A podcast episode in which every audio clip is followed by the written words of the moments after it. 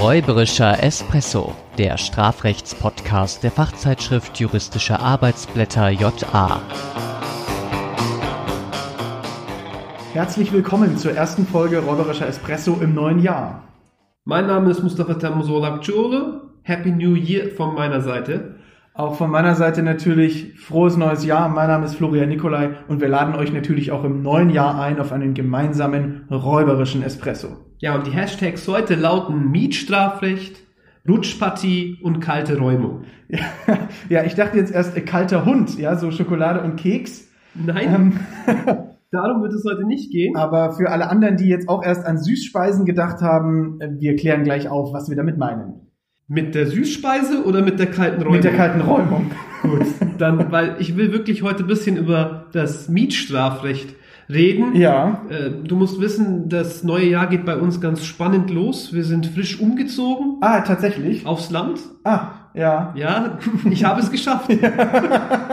ähm, ich ich, ich habe dann immer wirklich so, äh, ja, ich werde da immer ganz nostalgisch, weil ich da immer zurückdenken muss an die Zeit, ja, als wir noch in einem Einzimmer Apartment in einer Wohnung gelebt haben. Meine Eltern als Gastarbeiter zweiter Generation, die waren dann erstmal in so einem Gemeinschaftshaus und es war dann ein Riesensprung schon, ja, in eine Einzimmerwohnung umzuziehen. Und man könnte fast sagen, diese Wohnung war schon so überschaubar mit einem Blick, dass eine teleologische Reduktion nach 306a StGB funktioniert hätte nach den Grundsätzen des vierten Strafsenats. Wenn sie, wenn sie ein Haus wäre. Bei Wohnungen natürlich Absolut, Anders. das wäre, sage ich mal, wenn es so ein Bungalow wäre. Aber von der Größe her, ja, war das ja. so überschaubar und dann, das ist ja auch das Tolle an der Miete, man sieht da auch die Steigerung, dann zieht man um in die Zweizimmerwohnung, in die Dreizimmerwohnung, ja. irgendwann ist man in der Vierzimmerwohnung, dann gibt's vielleicht auch mal Rückschläge als äh, Studierender. Ja, das äh, soll durch, durchaus vorkommen, ja. Genau, und jetzt äh, haben wir es geschafft, wir sind jetzt in einer 15-Zimmerwohnung und mit einer Frau diskutieren wir jetzt schon darüber, ja, hier den Fitnessraum und daneben der Yogaraum und ja. Naja, jedenfalls, äh, so ein Mietverhältnis birgt ja sehr viel Eskalationspotenzial. In der Tat. Es gibt ja unvernünftige Mieter und es gibt unvernünftige Vermieter. Gleich mit der Perspektive, dass du zuerst den unvernünftigen Mieter nennst. Ja, ich bin ja selber Mieter und ich wollte da jetzt nicht, dass man dann sagt, äh, der arme Mieter schimpft immer auf die Vermieter und so. Ich bin da ja sehr gut aufgestellt. Ja, das ist, ich denke mal, das liegt auch daran, dass wir hier ein ganz besonderes Abhängigkeitspotenzial haben und da kann es dann natürlich auch immer zu gewissen, sag ich mal, Streitigkeiten kommen. Das kann, das Ganze kann dann auch mal so eskalieren. Früher war das immer so, dass wir dann wirklich auch gelauscht haben, da wenn es da irgendwie im, im im, Haus äh, gekracht hat und dann hat man da mal gehört und die haben sich da gegenseitig beschimpft. Das Potenzial zahlreicher Straftaten von Beleidigungen hin bis zu Körperverletzungen ist da, ja? Auf jeden Fall. Also die Bandbreite ist schon groß, aber äh, worauf wir uns heute konzentrieren wollen, das sind natürlich nicht diese klassischen, äh, ich treffe den Vermieter im Hausflur und wir beleidigen uns gegenseitig, was ja auch vorkommt, sondern eher Dinge, die nicht auch in anderen zwischenmenschlichen Verhältnissen passieren, sondern die ganz speziell sich aus dem Mietverhältnis heraus ergeben, weil es diese ähm, Konfliktherde speziell in diesem Verhältnis gibt. Also vor allem dann auch in gewissem Grade die gerade die mietvertraglichen Pflichten und deren Verletzung betreffen, genau. um so dann die Frage zu stellen, inwiefern eben auch die Verletzung solch einer mietvertraglichen Pflicht auch strafrechtliche Konsequenzen nach sich ziehen kann. Genau. Das kann in der Klausur auch besonders interessant werden, weil wir uns da auch wiederum die Frage stellen können, inwiefern da eine gewisse Mietrechtsaccessorietät zwischen dem Strafrecht und dem ja, Zivilrecht besteht äh, wie also oder inwiefern äh, bestimmte Mietvertragspflichtverletzungen überhaupt sich auf die Strafbarkeit auswirken. Und ins Strafrecht durchschlagen, wie man immer so schön sagt. Deswegen aber wichtig, auch äh, in der Strafrechtsklausur immer ein BGB dabei haben. Absolut. Ich würde meinen, äh, wir müssten das Ganze dann vielleicht aber auch mal etwas systematisieren. Das macht es auch für den Zuhörer einfacher und da bietet es sich ja eigentlich an zwischen den unterschiedlichen Protagonisten des Mietvertrags. Genau, wir nehmen ja Einteilungen auch gerne vor mit wer ist der Gute und wer ist der Böse. Und ich würde sagen, wir teilen diesmal das auch so auf, zuerst ist der Vermieter der Böse. Genau. und dann in einer weiteren hierauffolgenden Folge ist der Mieter der Böse. Das passt eigentlich ganz gut. Ja. Äh, ich hatte irgendwie ursprünglich daran gedacht, wer spricht schwerpunktmäßig mehr, ja, und wer übernimmt dann die entsprechende Rolle und du als Allmann könntest ja dann die Rolle des Vermieters übernehmen und ich als äh, Allmann 2 nehme dann die, übernehme dann die Rolle des äh, Mieters. Ähm, aber äh, wir kommen, glaube ich, auch wenn ich heute sehr redselig bin, Ja. abwechselnd zur Sprache. Ja, wir unterbrechen diese kleine Logorö von Mustafa jetzt, indem wir jetzt mal Medias in Res gehen. Ich, ich, In Medias Res. ja, ich hoffe mal, dass du dich jetzt nicht irgendwie in deinen Gefühlen verletzt. Als. Allmann? Ja. Nein, aber ähm, Da machen wir eine extra bitte, Folge. Genau, und wenn bitte, wenn wir nachher fertig sind, gibst du mir noch die 12 Cent zurück. so. Alles Also, aber als ich heute, wir haben uns ja ähm, offensichtlich äh, getroffen, um diese Folge aufzunehmen, und ich bin aus meiner Wohnung raus, ähm, und heute Morgen wurden bei uns schon, wurde schon gewischt im, im Haus, im Hausflur, im Treppenhaus. Und ähm, ich bin dann so fast gestolpert, weil die stellen immer unsere ähm, Fußmatten immer auf. Und da habe ich mir auch schon mal gedacht, wenn ich jetzt zwei Wochen im Urlaub bin und da steht zwei Wochen die Fußmatte, Allmann wie ich bin, denke ich dann gleich, oh Gott, jeder Einbrecher weiß, der ist zwei Wochen nicht da. Nein, aber woran ich viel mehr gedacht habe, ist, wenn ich da drüber stolpere über diese Fußmatte, naja, werde ich wahrscheinlich selber schuld sein, kann ich ja die Augen aufmachen. Aber wenn das zum Beispiel feucht ist nach dem Wischen, dann sieht man das ja nicht vielleicht gleich. Ähm, Und wenn ich da jetzt ausrutsche, naja, dann kann sich ja der Vermieter vielleicht wegen fahrlässiger Körperverletzung strafbar gemacht haben. Aber da muss man natürlich ein bisschen differenzieren, denn ohne jetzt die genauen Details der fahrlässigen Körperverletzung Schritt für Schritt durchzugehen, die Krux der Sache liegt natürlich da, wo sie bei der fahrlässigen Körperverletzung, übrigens Paragraph 229 StGB, immer liegt, nämlich natürlich in der Sorgfaltspflichtverletzung. Hat denn der Vermieter, wenn er den Boden wischt, sorgfaltswidrig gehandelt? Eher nicht, denn er hat ja eigentlich die Pflicht, den Boden zu wischen. Richtig, er hat nämlich die mietvertragliche Pflicht. Insofern könnte man von den typischen Instandhaltungs- und Reinigungstätigkeiten sprechen, die ja zu den Nebenpflichten eines Mietvertrages zählen dürften. Es sind ja auch gerade solche Fälle, ähm, in denen wir auch im Mietrecht über etwaige, ja vor allem auch im Kontext der CIC, aber dann auch mit dem Vertrag mit Schutzwirkung zugunsten Dritter über etwaige Schadensersatzansprüche sprechen. Wobei dann gegebenenfalls eine, wenn wir eine Vertragspflichtverletzung oder eine Nebenpflichtverletzung annehmen, auch über die Zurechenbarkeit dieser Pflichtverletzung sprechen können. Aber erst einmal bei der Pflichtverletzung. Ähm, wie ist das jetzt mit der Reinigung? Du hast es ja gerade gesagt, ich war wirklich jetzt kurz am Nachdenken. Ist es nicht so, dass ich als Mieter nicht dauernd damit rechnen muss, dass eben mal einmal in der Woche gereinigt wird? Und da muss ich halt auch schauen, oder nicht? Natürlich, der Mieter muss da auch damit rechnen, dass es mal nass ist, dass der Boden feucht gewischt wird, denn er weiß ja, dass der Vermieter dieser Pflicht nachkommt und er weiß natürlich, ähm, okay, vielleicht immer dienstags oder vielleicht auch nicht immer Dienstag, aber einmal die Woche ist der Boden nass, ist frisch gewischt. Ähm, anders wird es wohl sein, wenn der Vermieter jetzt sagt, oh, ach, ähm, ich habe jetzt eigentlich keine Lust, im Sommer ist es so warm, äh, tagsüber zu arbeiten, ähm, ich mache das jetzt mal nachts halb zwei und dann kommt vielleicht jemand von der Nachtschicht oder so nach Hause, dann wird er wohl nicht damit rechnen müssen, vor allem dann nicht, wenn der Vermieter kein Warnschild, es gibt ja diese gelben schönen Warnschilder, wenn er die nicht aufgestellt hat, dann wird man wohl schon damit da, davon ausgehen können, dass der Mieter nicht damit rechnen muss, dass er gleich knietief im Wasser steht. Vor allem macht das ja der Vermieter nicht selbst. Also bei mir macht das nicht selbst. Ich habe es auch noch nicht gesehen, Ja. äh, zumal bei uns ja äh, der Vermieter ursprünglich eben eine Stiftung, eine juristische Person war. Es würde etwas schwierig sein, Ja. dass da die juristische Person Ja. auftaucht und den Hausflur kehrt oder was auch immer. Äh, dementsprechend muss es ja auch möglich sein, diese Pflichterfüllung zu delegieren. Und äh, die Problematik der Delegation von Pflichten, die dürfte der ein oder andere Zuhörerin oder Zuhörer bereits aus dem Kontext des Wirtschaftsstrafrechts kennen, wo ich besonders viele Pflichten habe. Da muss es ja auch möglich sein, diese Pflichten zu übertragen. Und dann entstehen wirklich auch Parallelen zur Gefährdungshaftung, also wie Ja. wir sie aus dem Zivilrecht eigentlich kennen, äh, dass sich nämlich die ursprüngliche Pflicht in so eine Art Organisationsverschulden beziehungsweise in eine Organisationspflicht umwandelt, ähm, so dass auch der Verschuldensmaßstab ein anderer ist, aus dem ja, du musst das irgendwie äh, reinigen und dabei die notwendigen Schutzvorkehrungen treffen wird. Du lässt das jetzt reinigen und dementsprechend musst du auch dafür sorgen, dass diejenige Person, die du ausgewählt hast, sorgsam genug ist und die entsprechenden Pflichten kennt und diese auch dementsprechend berücksichtigt. Und dann eben auch nachts halb drei, wenn sie da gewischt hat, diese Person ein Schild aufstellt.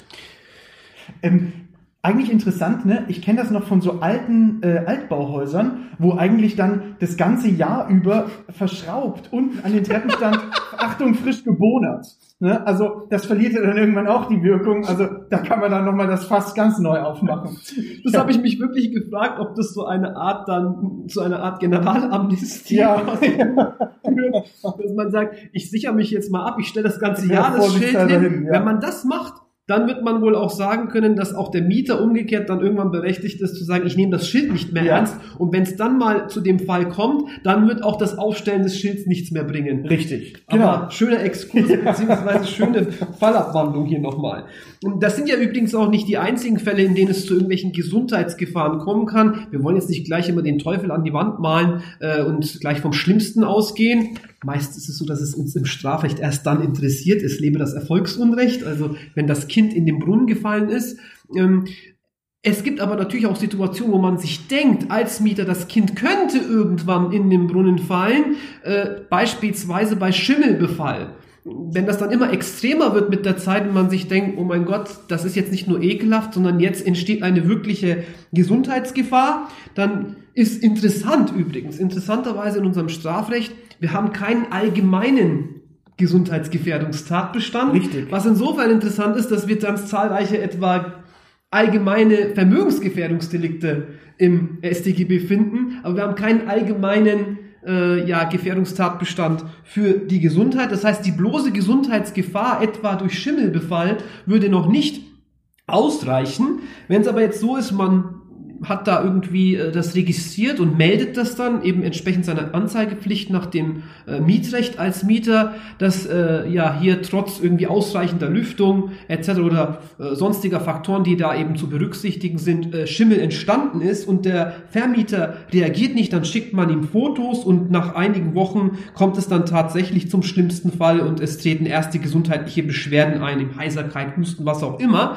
dann müssten wir wiederum über eine potenzielle Strafbarkeit nach 229 StGB nachdenken. Nun ist es ja immer so, dass wenn ich ja, irgendwelche unklaren gesundheitlichen Faktoren habe, wie auch eben etwa mit der Ansteckung mit dem äh, Covid-Virus, ja. dass es dann schwierig wird, irgendwie die Kausalität nachzuweisen. Ich denke, bei so einer echten allergischen Reaktion auf irgendwelche oder auf Bakterien eben, ja, auf einer Bakterieninfektion, da wird man mit diesen sogenannten Prick-Tests oder so, ja. da wird man das auch wirklich man das nachweisen können, können, dass da diese Pilzsporen Absolut. dazu geführt haben. Grundsätzlich würde ich als Vermieter immer erstmal einwenden, das kann ja überall herkommen. Ähm, und ich hätte als Vermieter wohl auch noch einen zweiten Einwand. Ähm, wenn ich es schon nicht mache, dann mach's doch selbst. Du hast doch das Recht zur Selbstvornahme und selbst wenn du mietrechtlich dieses Recht nicht hast, nicht kennst, ähm, du musst ja nicht sehenden Auges in deine eigene Gesundheitsschädigung reinlaufen. Also das unterbricht doch irgendwie, würde der vorgeschulte Vermieter sagen, den Zurechnungszusammenhang. Und da hätte er möglicherweise sogar recht.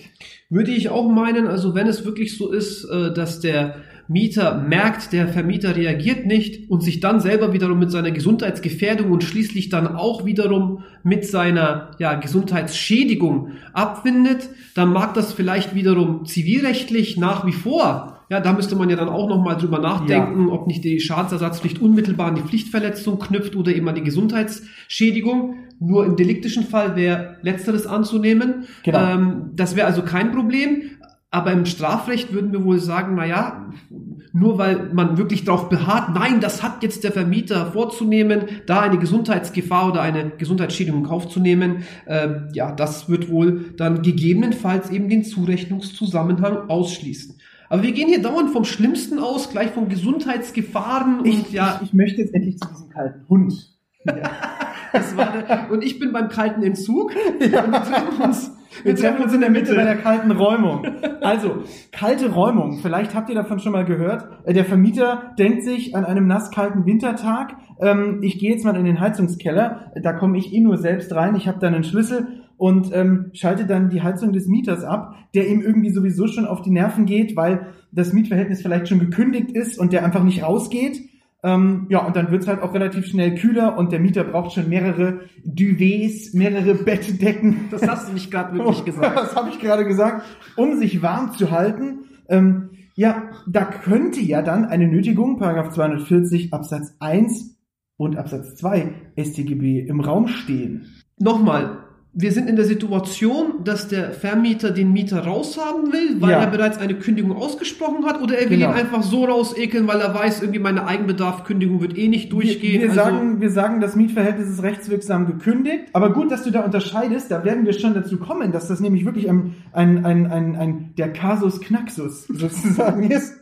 Also heute hau ich's raus, die Allmanns. Ne? ähm, dass er das Mietverhältnis rechtswirksam gekündigt hat ähm, und ähm, der, der Mieter, der heizt weiter, weil er sagt, naja, solange ich hier noch drin bin, will ich es ja auch warm haben.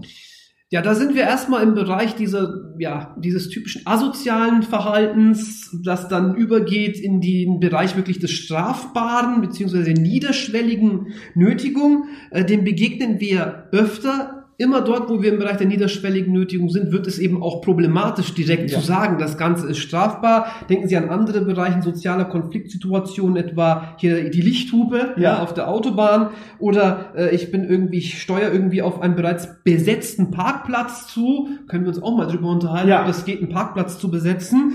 Ähm, und dann entstehen immer wieder dieselben Probleme. Wir wissen, es handelt sich irgendwie bei der Nötigung um einen relativ weitläufigen Tatbestand, dadurch, dass es irgendwie an diesen sehr ja, weiten wiederum Gewaltbegriff und zusätzlich alternativ an die Drohung geknüpft wird und wir auch sehr schnell auch mal dazu übergehen können, eine konkludente, schlüssige Drohung anzunehmen. Wobei ich sagen würde, ähm, kalt werden lassen, physisch, ist es eine physische Einwirkung, das würde ich sagen, da haben wir den Gewaltbegriff erfüllt, oder? Richtig, wir brauchen nicht mal wirklich auf diese, auf diesen großen Streit und auf die ja, Vergeistigung und äh, Extension des Gewaltbegriffs eingehen, wie sie eben in den Sitzblockadenfällen etwa diskutiert worden ist oder im Sargträgerfall oder auch ganz bekannt diese zweite Reihe Rechtsprechung, auch wieder hier ein bisschen droppen. Ja, ja, ja, Also- einfach so ein bisschen flexen. Ja. Also ähm, Heute bin ich im ist im Flex-Modus. Flex-Modus. Ja. Genau. Äh, jedenfalls werden wir wohl hier, wenn das sich irgendwie wirklich aus, wenn es kalt wird und ich spüre diese Kälte und es wird unangenehm kalt, dann werden wir wohl auch schon eine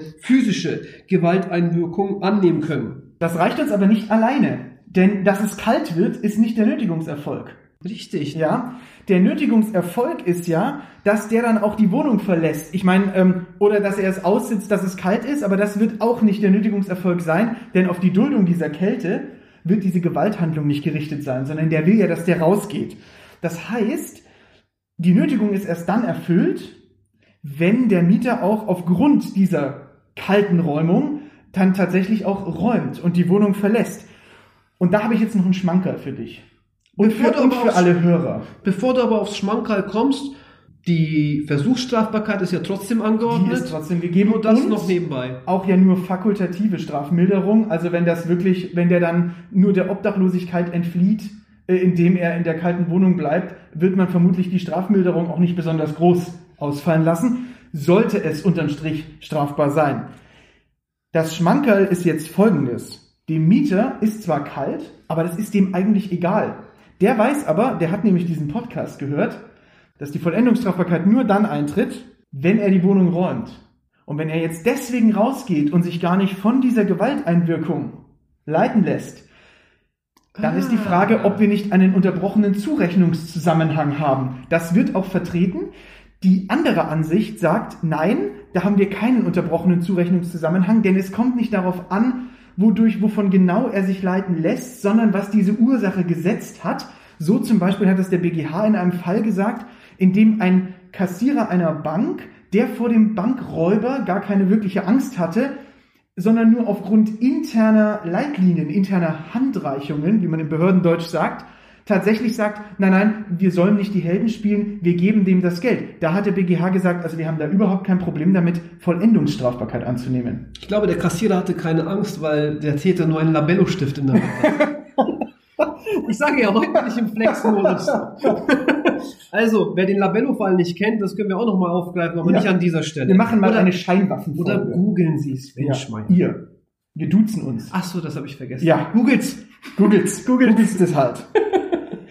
Und wieder sind wir bei Süßspeisen beim Google-Hupf. Ähm, es wird Zeit für die Kaffeepause. Ja, wir sind aber, Aber noch nicht wir ganz sind noch fertig. nicht ganz durch. Denn der Nötigungstatbestand, äh, das äh, sollten wir alle auch wissen oder uns immer vergegenwärtigen. Das ergibt sich aus Paragraph 240 Absatz 2, ist ein offener Tatbestand. Das heißt, die Rechtswidrigkeit muss positiv festgestellt werden und das erfolgt über die sogenannte Verwerflichkeitsprüfung. Und hier sind wir doch bei der Differenzierung, die wir am Anfang dieser Fallkonstellation aufgegriffen haben. Genau, denn jetzt werden wir wohl die mietrechtliche Bewertung damit reinziehen müssen. Also was grundsätzlich mietrechtlich erlaubt ist, was der Vermieter darf. Also zum Beispiel, wenn er nicht mehr verpflichtet ist, die Wohnung zu heizen, weil der Mieter rechtswirksam rausgekündigt wurde, aber nicht räumt, dann ist es ihm mietrechtlich auch erlaubt, nicht mehr zu heizen und dann kann das auf strafrechtlicher Ebene nicht zu einer Nötigungsstrafbarkeit führen. Wenn wir uns eine andere Konstellation überlegen, nämlich zum Beispiel ähm, der Vermieter versucht dadurch den rückständigen Mietzins von mehreren Monaten einzutreiben, dann müssen wir unterscheiden, hat er da ein Zurückbehaltungsrecht ähm, oder ist das irgendwie suspendiert dadurch? Und je nachdem, wie man das bewertet, da gibt es unterschiedliche Ansichten in Literatur und Rechtsprechung, muss man dann eben sagen, Mietrechtswidrigkeit ja. Und dann wird man auf äh, zumindest von einer äh, starken Indizwirkung ausgehen können, was die strafrechtliche Bewertung angeht. Ja, und dann sind wir schon ja knapp schon über der Zeit, mein lieber Florian. Wir sind noch nicht durch. Wir haben uns noch nicht mal weitere potenzielle ja, Schädigungen, vor allem auch des Vermögens, wenn es ums Geld Korrekt. geht, ja, angesehen. Und dann wird's immer ernst. Dann Jetzt, wird's da immer sind wir ernst. wieder bei den 12 Cent. und, und dann wollen wir ja nicht so tun, als wäre der Mieter ein Unschuldslämmchen. Nein, den äh, schauen wir uns auch noch genauer an. Bevor wir aber uns verabschieden, kommen wir noch zur Crema des heutigen Falls.